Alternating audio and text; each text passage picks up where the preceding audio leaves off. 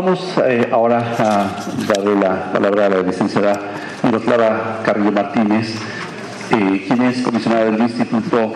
de Transparencia, Acceso a la Información Pública y Protección de Datos Personales del Estado de México y municipios.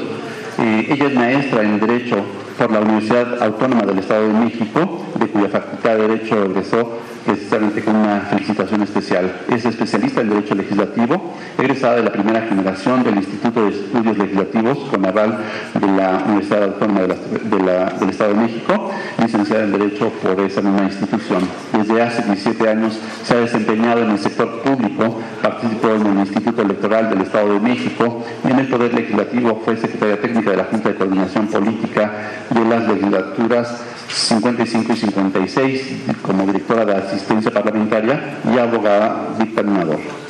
Ha sido profesora de asignatura en la Facultad de Derecho de la Universidad Autónoma del Estado de México, donde ha impartido las materias de Derecho Constitucional y Derecho Político y en el Instituto Universitario Franco-Inglés de México para la materia de Derecho Legislativo. Actualmente también imparte la asignatura de Derecho de la Información en la Facultad de Ciencias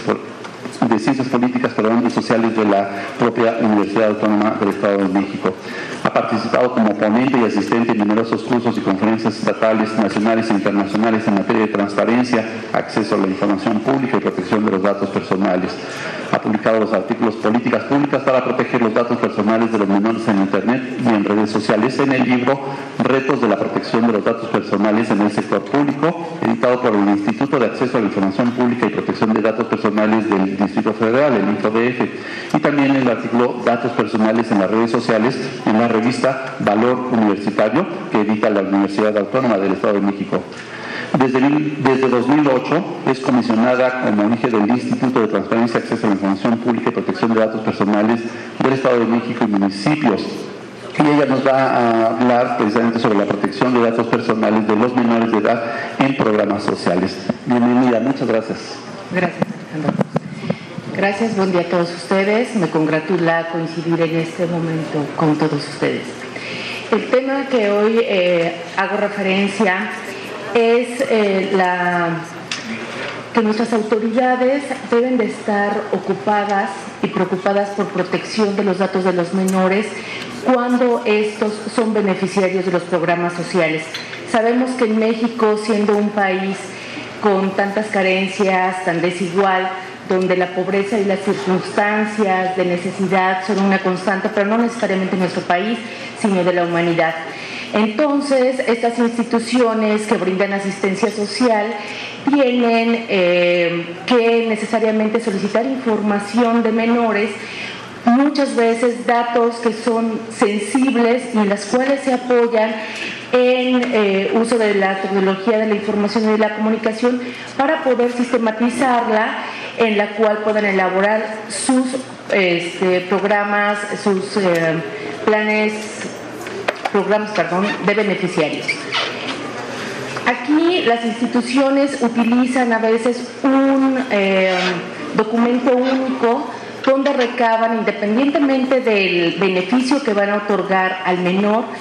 están recabando datos, insisto, que son sumamente sensibles, en los cuales hay una inexistencia incluso del consentimiento, porque también tendríamos que pensar si los menores pueden consentir el uso de su propia información. Para mí fue sumamente revelador que en el Plan Nacional de Desarrollo se hace referencia que existen actualmente 273 programas sociales y a nivel estatal existen 2.391 programas. De este universo, pues obviamente hay dirigidos estos programas a los menores y en los cuales en estrategia de gobierno cercano y moderno se hace referencia a la necesidad de integrar un padrón de beneficiarios de estos programas sociales en los cuales se evite una duplicidad. Sin duda quiero dejar claro que por supuesto que estoy a favor sí de la publicación de los eh, padrones de beneficiarios, es importante saber a dónde va el recurso público, sin embargo hay que considerar esto deben de estar muy sensibles nuestras instituciones de que independientemente de las políticas sociales que se implementen, deben de tener mucha conciencia de qué datos están recabando de estos menores.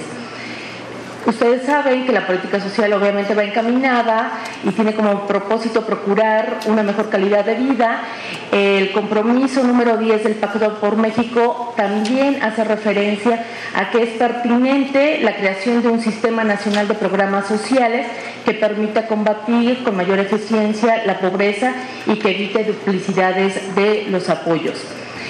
Y sería bien pertinente también preguntarnos eh, aquí vamos a identificar como el menor porque hay varios ordenamientos, incluso muchos de ellos de corte internacional, donde refieren que un menor podría ser una persona menor de 18 años, la ley de, para la protección de los derechos de las niñas, niños y adolescentes eh, hace otra especificidad donde las personas de hasta 12 años incumplidos y adolescentes los de mayores de 12. Y luego nos encontramos también otros ordenamientos que incluso las propias instituciones que brindan asistencia pública, también dentro de sus criterios, ellos mismos hacen referencia a un menor hasta los 14 años. Y para saber si hay, eh, quiero referir también a esos otros ordenamientos de corte internacional, donde incluso enfatizan mucho en cómo las instituciones, nosotros debemos estar ocupadas en la protección, incluso protegiendo a los menores, sí, y siempre procurando eh, privilegiar esta, en estos ordenamientos, hace referencia a la importancia que tienen estos menores porque tienen una, deben de tener una protección o una supraprotección en la cual nosotros verifiquemos que se cumpla el interés superior del menor. En eh, la Declaración de Ginebra se hace el principio de primero el menor, en la Declaración de los Derechos Humanos y la Convención se habla ya del interés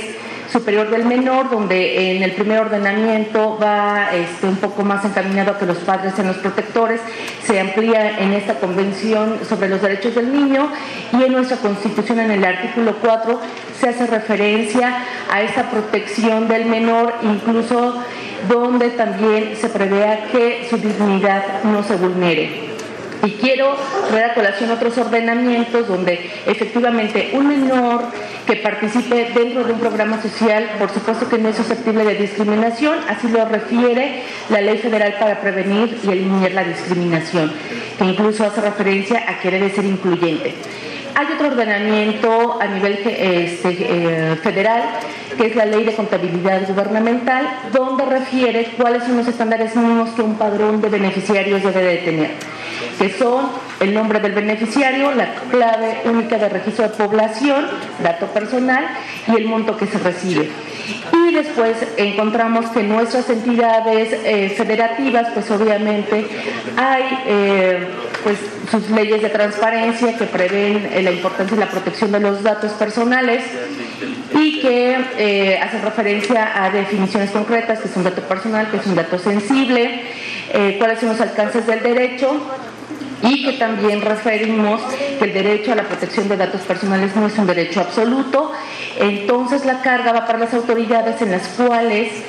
en un momento determinado ellas prevean dónde pueden eh, encontrarse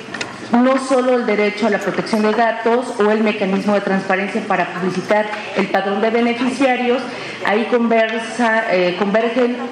dos derechos, pero también el de la salud, también el de la educación, dependiendo del programa social que se implemente. Entonces, tendrían que ser un equilibrio, eh, buscar o ante una aparente tensión, ver qué derecho debe prevalecer. Esto es carga, insisto, para las instituciones públicas. Con respecto al acceso a la información como mecanismo de transparencia, obviamente todas nuestras, todas nuestras entidades públicas cuentan con una ley de transparencia en las cuales se reconoce, por supuesto, como información pública de oficio el, la publicación de los padrones de beneficiarios. El Estado de Morelos y el Estado de México prevén sus propias leyes de transparencia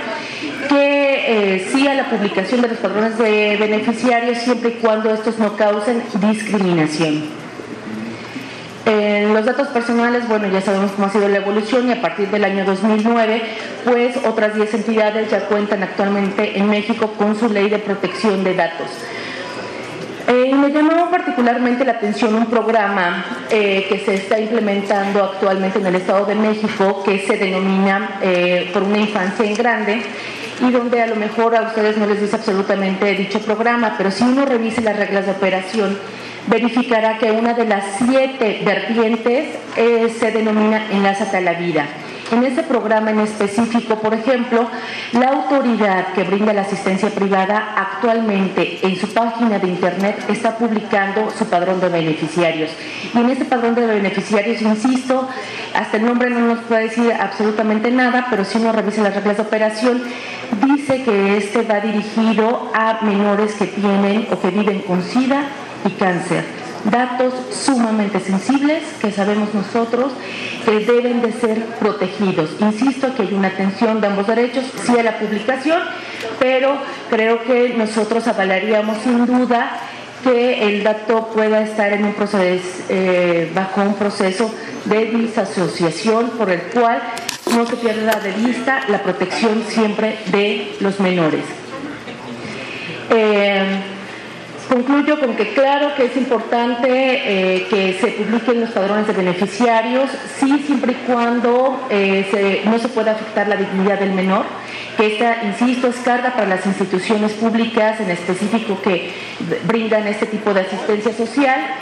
eh, se someta un procedimiento de, disasociación para que se puedan publicar los, los padrones. Las autoridades deben de instrumentar pruebas de equilibrio en situaciones que significan tensión de uno o más derechos que pueden converger en un mismo momento y homologar la normatividad con respecto a cómo se deben entregar los padrones de beneficiarios, porque insisto, nosotros en el tema de transparencia, los institutos sabemos y no damos vuelta de hoja, estamos a favor de los padrones de beneficiarios,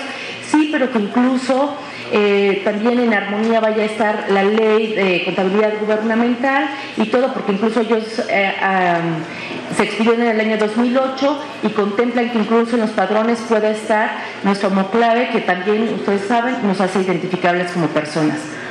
Muchas gracias por su atención.